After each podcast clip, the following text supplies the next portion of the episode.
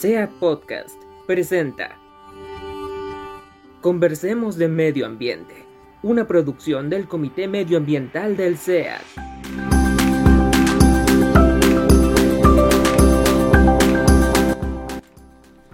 Bien, bienvenidos todas y todos.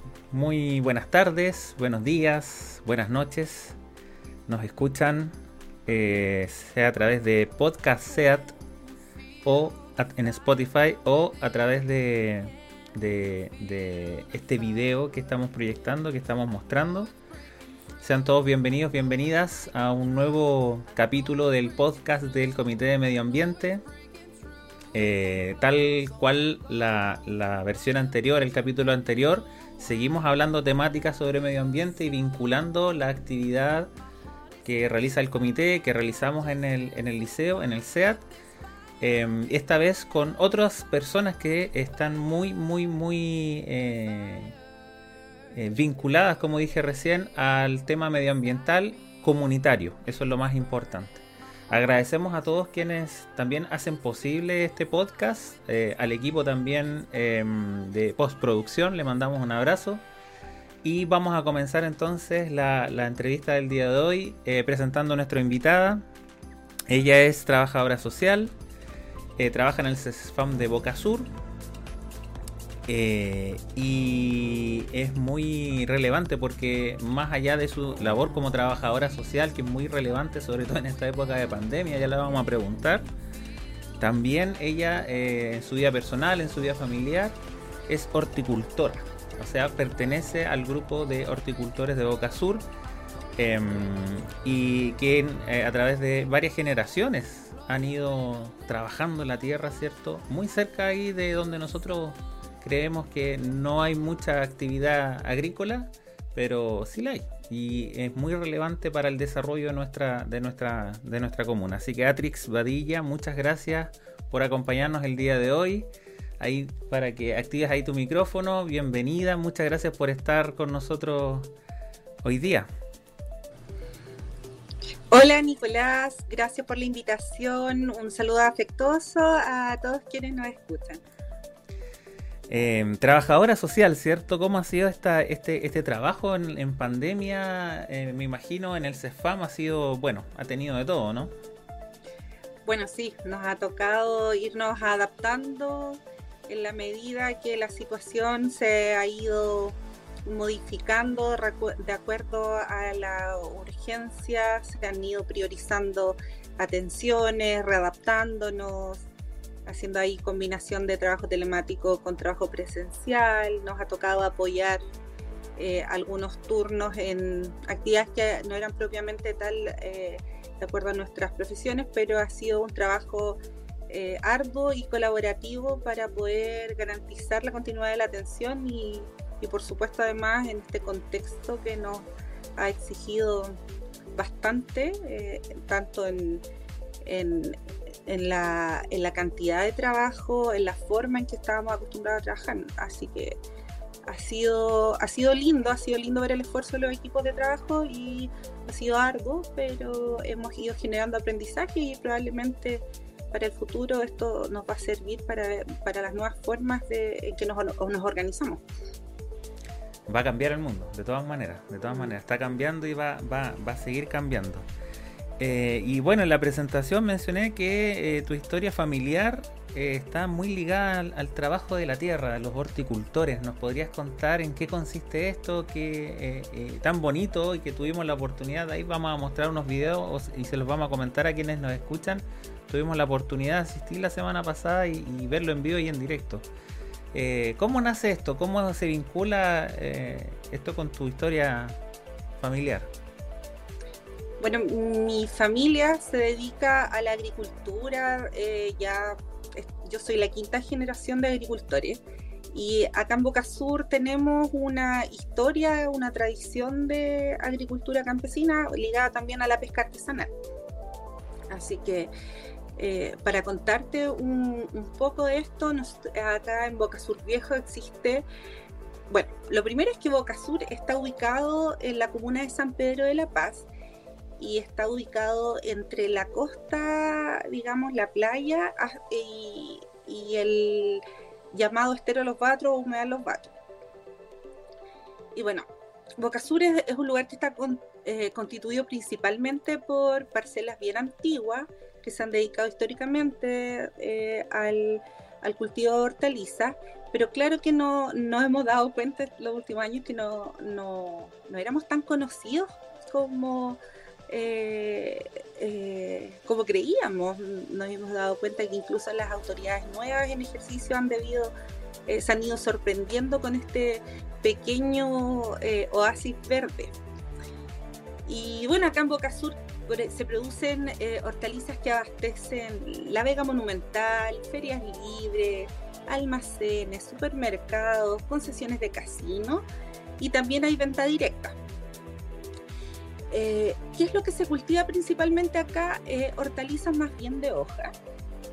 Tenemos distintas variedades de lechugas, hay cilantro, perejil, acelgas, espinaca, beterraga, tomino, rabanito. En esta temporada ya es de la albahaca. Y bueno, ahí, ahí se va cultivando de acuerdo a la estación. Hay productos que son más de invierno y ya en esta época primavera-verano hay una producción ya más variada de hortalizas. ¿Y cuál es la, principal diferencia con eh, otro tipo de producción más intensiva, se podría decir. Eh, ¿Qué es lo que lo hace tan particular esto que sucede en Boca Sur? Bueno, la, la, actividad acá es agricultura familiar campesina. Esto quiere decir que es una agricultura que se desarrolla a baja escala, donde la mano de obra o la fuerza laboral es principalmente la que corresponde a las familias del sector y a algunos vecinos.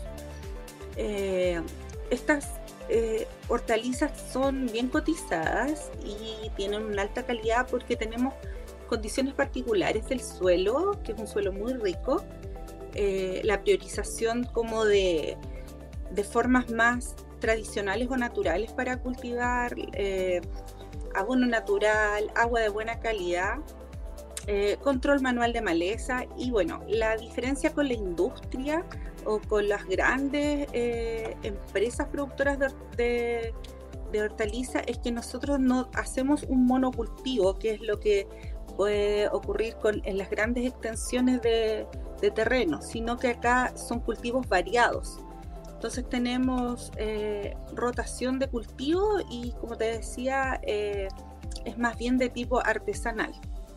Perfecto. O sea, eh, finalmente el tema en, la escala y también lo, eh, lo, artesanal, entre comillas, se debe a la cercanía también que tienen ustedes con la tierra. Son varias generaciones que han ido y han estado trabajando en esto. Entonces, eh, como, como comenté en un principio, tuvimos la oportunidad de asistir y, es impresionante ver la diferencia de, visual inmediatamente con lo que uno se encuentra en otros lados o en los supermercados, que generalmente son productos que son todos iguales, eh, no hay una diferencia entre uno y otro, que, eh, duran más, porque son otro tipo de, los tienen en otro tipo de, de, contenedores, otro tipo de almacenamiento, incluso algunos pasan por un, periodo de congelación, etcétera. No, pero acá es todo fresco, todo, todo el día, todo, eh, todo con un tratamiento más, más artesanal y que evidentemente es algo que es muy buscado por el consumidor hoy en día. O sea, se prefiere este tipo de productos frente a, otra, otros productos que son más masivos, ¿cierto? Mm. Sí, las hortalizas de acá tienen la característica también de que como son producciones de baja escala, eh, requiere de eh, prescindir de uso de agrotóxicos o agroquímicos que se usan en, en, las grandes, en la industria.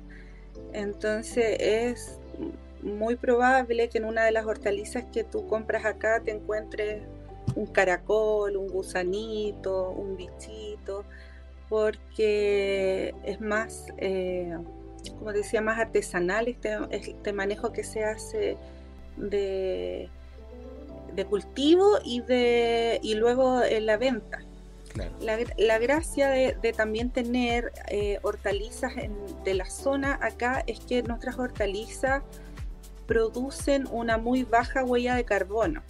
¿Qué significa esto? Que hay un gasto energético de combustibles muy bajo, porque nosotros, por ejemplo, eh, hoy día se cosecha y esto se va eh, inmediatamente a los centros de venta directa como pueden ser las ferias, la Vega Monumental y el transporte que se usa es en un trayecto muy corto, a diferencia de los camiones que vienen de zonas alejadas del norte y que implican un gran gasto en combustible para poder llegar a su destino. Y lo otro es que como eh, se comercializan dentro de las 24, 48 horas desde que se cosechan, también es un producto que está más fresco. Y por lo tanto conserva sus nutrientes y su calidad. Y su calidad es muy interesante lo que lo que comentas porque vamos a, ahí nos vamos a adentrar un poquito en el, tema de, conservación y, modelo circular. Voy a voy a inmediatamente y bueno les cuento a quienes nos están escuchando que ahora nosotros vamos a, ver un video que igual va a estar disponible en, las en las em, en las redes sociales del SEAT Em, y vamos a ir, bueno, lo vamos a ir viendo y lo vamos a ir comentando eh, a medida que, que, un video cortito que, hicimos el día de la visita para que también los, amigos que nos están viendo puedan, puedan también estar visualizando lo que estamos contando. Eh, es interesante lo de la huella de carbono. Em, este modelo de, de la agricultura familiar campesina también se tiene que sustentar eh, en algo que es lo principal, creo yo, eh, en este modelo productivo, que es el acceso a las semillas. ¿Nos podrías contar un poquito qué es esto de la soberanía alimentaria y cómo ustedes manejan el tema, el tema de las semillas? Sí, bueno, la soberanía alimentaria es el derecho que tienen los, pueblos, las comunidades a definir sus formas de, de alimentación o de producción de alimentos y para poder eh, defender la soberanía alimentaria es imprescindible que las personas, las personas dedicadas a la agricultura campesina tengan eh, acceso a la tierra, al agua y a los recursos productivos. Nosotros eh, acá en, la agricultura hoy día existen muchas alternativas de semillas pero en la zona y en muchos otros lugares donde se practican eh, la agricultura agroecológica, se prioriza conservar las semillas que hemos usado eh, por generaciones. Entonces acá gran parte de nuestra producción eh, es con semillas que nosotros mismos cosechamos. Es decir, dejamos que nuestros productos eh, se conviertan, hagan el proceso completo de floración, luego maduren hasta convertirse en semillas, se cosecha, se guarda y se deja para la temporada siguiente. Estas prácticas nos han permitido conservar eh, ciertas variedades que son eh, que están adaptadas a nuestro clima, a nuestro suelo y que también tienen un alto valor para quienes las consumen porque son característicos de la zona. La, por dar un ejemplo, las acelgas que se consumen acá son muy diferentes a las que tú compras en Santiago o a las que compras en el sur. Eh, esas son características que son propias del territorio. Perfecto, entonces también le da una riqueza y un valor agregado al producto que ustedes comercializan y evidentemente van cerrando este círculo se menciona en, algún momento que tiene que ver con este modelo circular, de economía circular, agroecológica, ¿cierto? Siempre en, concordancia con, los tiempos de la, de la, tierra, en este caso los tiempos de la naturaleza. ¿Nos podrías contar un poquito eh, en qué consiste este modelo circular eh, donde todo se aprovecha, todo se aprovecha, todo lo que ustedes tienen? Bueno, la, el, otro día conversábamos, me preguntabas tú sobre los desperdicios. Nosotros sabemos que eh, la industria alimentaria en general eh, es una industria que provoca eh, grandes desperdicios de alimentos porque eh, las, muchas veces los productos que se venden en el mercado o, en los supermercados son productos que van calibrados, que tienen que tener ciertas características, medidas, eh, y eso, la diferencia en, el tipo de, comercialización y de producción nuestra es que nosotros aprovechamos todos los tamaños. Eh, no, no, se vende solamente, no sé, pues las lechugas más grandes y las otras eh, se vayan a eliminar o se vayan a ir a la basura, sino que eh, se les da una oportunidad también de venta. Y en el caso cuando tú, por ejemplo, haces limpieza y, las hojitas, los restos vegetales que pueden quedar del, de los procesos, se compostan para que eh, después vuelvan en forma de abono al suelo. Así que tratamos y procuramos generar la menor cantidad de basura posible. De hecho, todo lo que es, y es algo que todos podemos hacer en la casa, con los restos vegetales de la cocina, que es compostar y devolver al suelo. No tiene ningún sentido que basura eh, vegetal, eh, basura reutilizable, vaya a un vertedero, es algo sin sentido. Así que procuramos imitar a la naturaleza, las hojitas de los árboles cuando se caen, caen a cubrir el suelo, eh, se, también se compostan y abonan. Así que ese es nuestro... En eso consiste, o sea, en el fondo se aprovecha todo y se, se mantiene lo más natural sin, sin, sin eh, más allá del manejo que ustedes saben hacer de generación en generación, eh, tú nos contabas también en la visita, eh, desde niña tuviste esto como, como, como tu padre trabajaba y iba haciendo este, este trabajo diario. ¿Qué te causaba a ti cuando, cuando veías esto que se venía de familia, de familia? siempre te viste involucrada, porque tú eres trabajadora social, nos comentaba, entonces te viste siempre involucrada en este tema de la conservación tuviste que aprender mucho del, en el terreno de, cómo se trabaja la tierra. Mira, eh, qué, risa, porque cuando, cuando entré como al mundo adulto, a mí me parecía absolutamente natural que todo el mundo eh, tuviese conocimiento eh, de cómo cultivar la tierra, y no es así. Entonces cuando tú creces en esto, lo aprendes sin darte cuenta, así como aprende cada persona en su familia, de acuerdo a los modelos que tiene yo aprendí de la tierra y entonces a veces me hacen preguntas de cómo esto, cómo lo otro. Yo la verdad es que no, no tengo un manual porque todo lo, lo, fui aprendiendo de la práctica de observar a mi abuela. Yo desde chica recuerdo que con mi abuela sembraba poroto y ella me decía, ya pon tres porotitos acá, dos semillas de maíz y me parecía tan natural, yo imaginaba que todos los niños, mis compañeros de colegio hacían lo mismo, después tú vas descubriendo que no, porque no es así. Entonces hoy día eh, eh, yo creo que para muchas personas se vuelve muy interesante este mundo de la agricultura porque volviendo al tema de la soberanía alimentaria, la soberanía alimentaria se va, se da en varias eh, en varios niveles, pues uno de esos niveles es el individual, que es, eso de, de, tener una, una, mini huerta, que uno puede tener una huertita en la casa, chiquitita, donde tener algún par de eh, hierbas aromáticas para cocinar, eh, no necesariamente algo de subsistencia, pues, pero puede ser, te digo, a nivel individual, de la familia. Y bueno, ya después están Ah, hoy día existen eh, proyectos colectivos en los barrios, en las poblaciones donde se hacen huertos comunitarios y, bueno, se va, se va aportando conocimiento de todas las personas.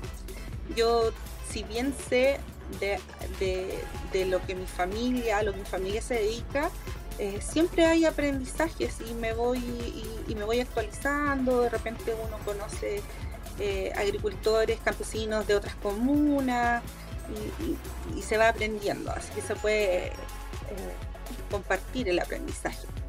Y, también es, sorprendente todo lo que lo que han logrado eh, y, en, función, digamos, de, vamos a hablar de los impactos, pero esto tiene que ver, y, ser súper sincero, que también esto es autogestión, o sea, también tiene que ver con el propio, eh, la propia gestión que han tenido ustedes como, como grupo, toda la cantidad de años que, trabajan juntos y, el entusiasmo y, las ganas. Eh, la pregunta es, en, el fondo, ¿cómo esto se va transmitiendo el día de hoy, siglo XXI? Vamos transmitiendo esto a nuevas generaciones Eh, no sé si ustedes han tenido la oportunidad de, trabajar con, otro tipo de agrupaciones, con jóvenes o con otros o con otros establecimientos, eh, ya que el tema de la sustentabilidad cada vez es más fuerte. La juventud hoy en día em, eh, opina y cree que el tema medioambiental es una de las prioridades, sobre todo lo que viene con la próxima constitución, etcétera. ¿Ustedes han tenido la oportunidad de este legado irlo trabajando con la comunidad? ¿Cómo lo han hecho? Mira, hemos tenido algunas experiencias con niños pequeños que nos han venido a visitar, que quieren, que tienen sus talleres de huerto escolar y vienen a hacer algunas rutas guiadas. Nosotros siempre estamos abiertos a recibir, sobre todo a niños, que son la semilla que la que, eh, por la que podemos apostar, y ahí ya me acordé de algo que tengo que mencionar. Y también hemos trabajado haciendo rutas con eh, la Universidad de Concepción, con algunos posgrados, que vienen a conocer de la experiencia. También hacemos algunos intercambios con agricultores de otros sectores de buenas prácticas. Pero volviendo a lo de, lo de los niños, yo te mencionaba eh, que una de las eh, la agricultura es de mi interés, la, agricultura de Ocasur está relacionada con el humedal los batlos y una, una de las cosas que yo agradezco de mi colegio cuando era niña es de un profesor de ciencias naturales, en esos años se llamaba ciencias naturales, que nos habló eh, del medio ambiente, nos habló de la contaminación, nos habló eh, de la importancia de cuidar la naturaleza y yo creo que de, alguna forma ese profesor a mí me sembró eh, ese disquito de, ir un poco más allá de lo que era solo mi casa y hoy día estar involucrada en temas ambientales que influyen en la vida de, de mis vecinos, de la comunidad.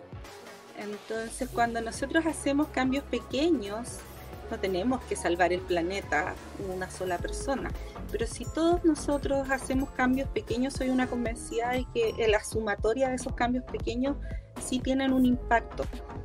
Así que sí hemos tenido esa experiencia. Además, siempre estamos disponibles para hablar de este tema. Yo la verdad es que cuando me invitan, eh, eh, yo voy, mira, yo me siento súper orgullosa de mi origen campesino. Eh, encuentro que es eh, producir alimentos es un trabajo muy noble. Si bien mm, mis padres nos educaron para que nosotros ojalá fuésemos profesionales y abandonáramos esta vida de campo porque en algún minuto eh, ellos sentían que esto era una actividad a lo mejor no tan valorada, mirada menos. Y ellos como todo padre que quieren lo mejor para sus hijos, nos eh, educaron así. Pero el amor que ellos tenían por este trabajo y por esta tierra era tan grande que yo creo que eso lo transmitieron a sus hijos y todos nosotros, que aunque estudiamos, eh, no nos hemos podido desvincular de la tierra y hasta el día de hoy tanto trabajamos como protegemos este lugar eh, con, con harto amor. Es una reflexión muy, muy interesante. Eh, la, en la entrevista pasada em, también conversamos con una trabajadora social. Eh, eh, ella en su rol también de, trabajar en una agrupación que, que, conserva y trata de conservar los, los humedales, específicamente en Talcahuano.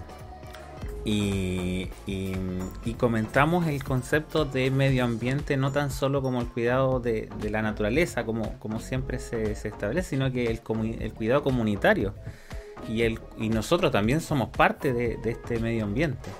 Y es sumamente interesante la reflexión que hace, porque por supuesto coincide con lo que hablamos en, el, capítulo pasado, y nos lleva al siguiente punto, que es el tema de los impactos, o sea, cómo este tipo de actividades impacta a nivel social, a nivel económico, a nivel medioambiental, también que son temas que, hoy en día nos atraen y bueno, por supuesto iniciativas como esta, eh, este podcast o, este, este, esta, eh, esta actividad que, realizamos, eh, nos lleva, nos lleva a, conversarlo y tratar de fomentarlo. Eh, ¿Cómo ustedes han evidenciado estos impactos sociales de este tipo de actividades eh, en cuanto a la, comunidad cercana? Bueno, medio ambiente o ecología no tiene que ver solo con arbolitos y pajaritos, mm. tiene que ver con nuestro entorno y nuestro entorno, si nuestro entorno es pavimento, ese es nuestro entorno y eso lo tendremos que cuidar, procurar que esté limpio, que, procurar que, no exista contaminación, eh, enverdecerlo tal vez con, con alguna plantita pero también tiene que ver, quienes estudiamos trabajo social, nuestro eje principal es eh, contribuir a la calidad de vida de las personas. La calidad de vida está por, por varias aristas, no solamente por el entorno, tiene que ver eh, con la alimentación, tiene que ver con las relaciones, con, la, eh, con factores psicosociales. Entonces, ¿cómo la, la, agricultura de Boca Sur impacta en el medio? Tiene varias, varias aristas también de tipo social nosotros acá eh, generamos o se genera eh, una, un, ingreso para las familias del sector. Eh, yo, a mí no me gusta decir que damos trabajo porque el trabajo lo dan las personas. Ellos aportan con su fuerza de trabajo para generar una producción de alimentos que es para llegar a la población. Entonces, todo lo que el, eh, a mí me gusta también hablar de que el trabajo que uno eh, realiza es un rol social. Existe un rol social en los agricultores de Boca Sur que es proveer de alimentos y alimentos sanos para la población. Y existe el, trabajo que se genera y los ingresos para la subsistencia, tanto para las familias como las personas que colaboran.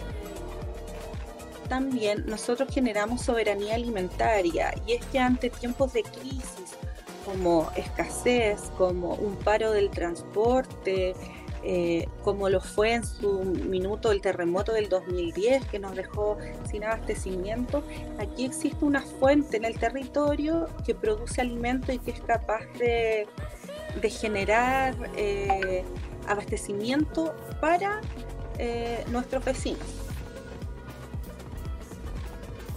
Entonces ha sido, eh, o sea, aparte eh, eh, de cuidar a, su gente, también ustedes han estado ahí, pues, han estado para el terremoto, tú una vez nos, comentabas qué sucedió cuando estaban en, terremoto, lo mismo, bueno, lo mismo que comentaste con, respecto al paro o, algunas situaciones donde no han habido hortalizas y finalmente ustedes han sido los proveedores de la comunidad y no necesariamente por un tema económico, sino que como una acción social también.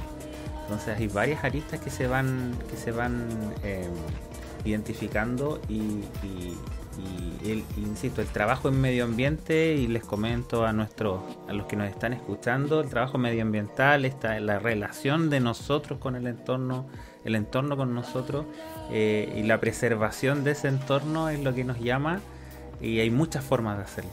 No es necesario, digamos, eh, salir eh, y, generar un impacto alto en la búsqueda de, hacer algo que cambie el mundo completamente, sino que si yo hago algo que puede cambiar mi entorno cercano, y ya estoy haciendo un gran aporte.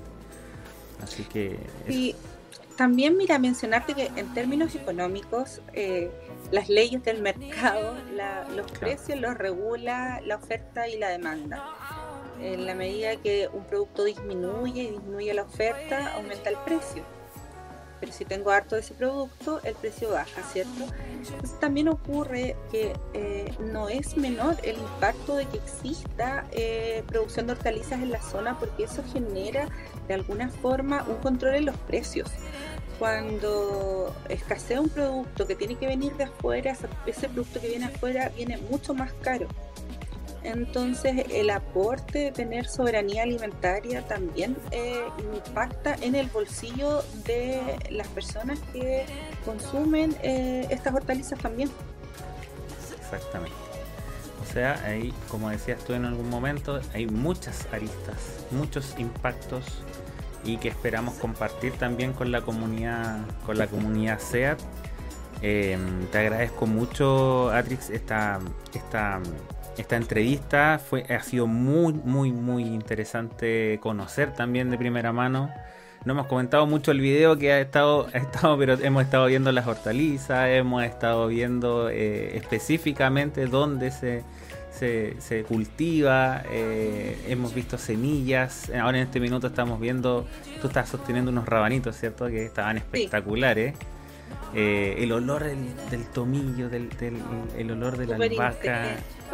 Exactamente, cosas que, que, o sea, yo no soy yo no soy tan viejo, ¿ah? pero que uno cuando era niño percibía mucho más que ahora. Eh, no sé, no sé, puede ser una percepción personal, pero, pero es increíble cómo, cómo, se va notando el tema de la economía, el tema de la productividad, de la producción, también nos hemos ido perdiendo alguna, alguna, algunas cosas eh, en cuanto a olores, sabores, colores, etcétera, que, evidentemente la, la, agricultura eh, familiar nos está devolviendo de a poco, estamos volviendo como al origen, estamos viendo. Ahí estamos viendo el semillero también, ¿eh? Estamos viendo la imagen el, esos, esos pompones color violeta son semilleros de puerros. Esa que yo tengo en mis manos es una flor de puerro que, que luego ya está en su proceso ya para empezar a madurar y convertirse en una semilla.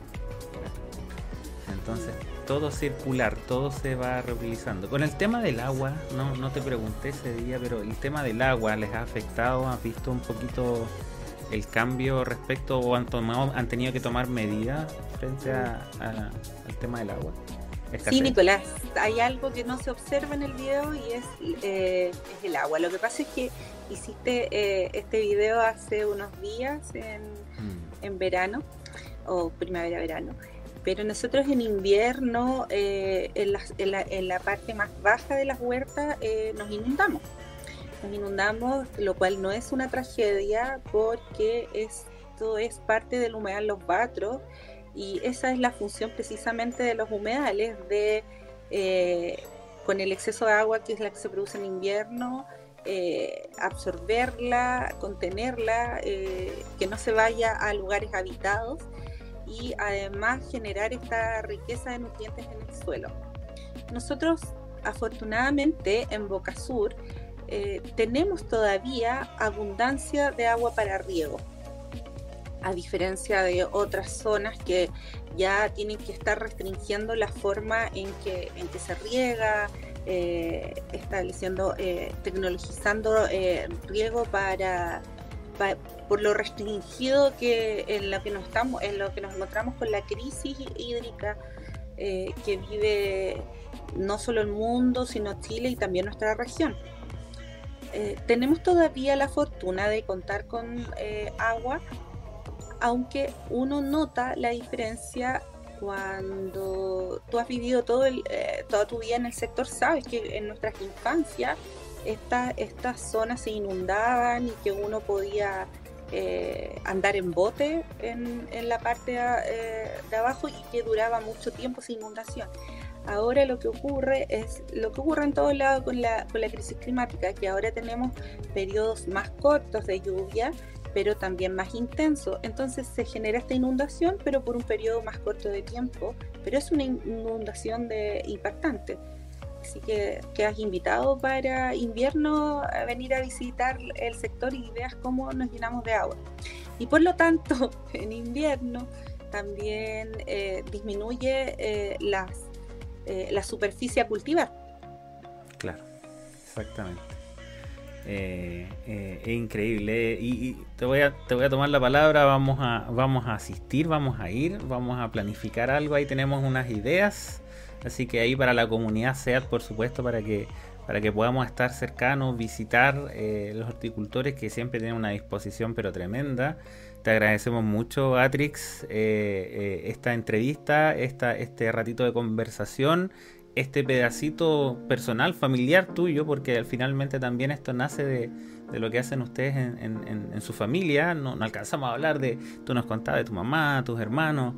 Eh, se nos hizo corto el tiempo, pero, pero efectivamente yo creo que vamos a tener más oportunidad de conversar, vamos a, acercarnos como, como sea también a que, a que alumnos, alumnas, todos puedan de alguna u otra manera conectarse con esto, eh, que es algo tan necesario y, los valores que inculca también. O sea, eh, esto requiere también eh, esfuerzo, perseverancia, responsabilidad. bueno, son valores que también nosotros en el SEAT promovemos. Así que te agradezco, Atrix eh, este, este tiempito y bueno, nos estamos encontrando en, algún momento. Igualmente, Nicolás, tremendamente agradecida y yo feliz, los espero para eh, seguir eh, poniendo en valor una, un área que a estas alturas tiene un valor ya patrimonial en el, en el casco urbano de la ciudad, todavía mantener una pequeña reserva rural. Sí, de todas maneras, muchas gracias. Bueno, a quienes nos están viendo, a quienes nos escuchan, eh, estamos terminando, este es el último capítulo del año. Eh, pero de todas maneras el próximo año vamos a continuar, ya que he tenido muy buena recepción estos capítulos orientados a, los temas medioambientales. Por lo tanto, el próximo año vamos a seguir con, nuevos capítulos, nuevas temáticas, eh, nuevos invitados y por supuesto nuevas actividades para todos y todas.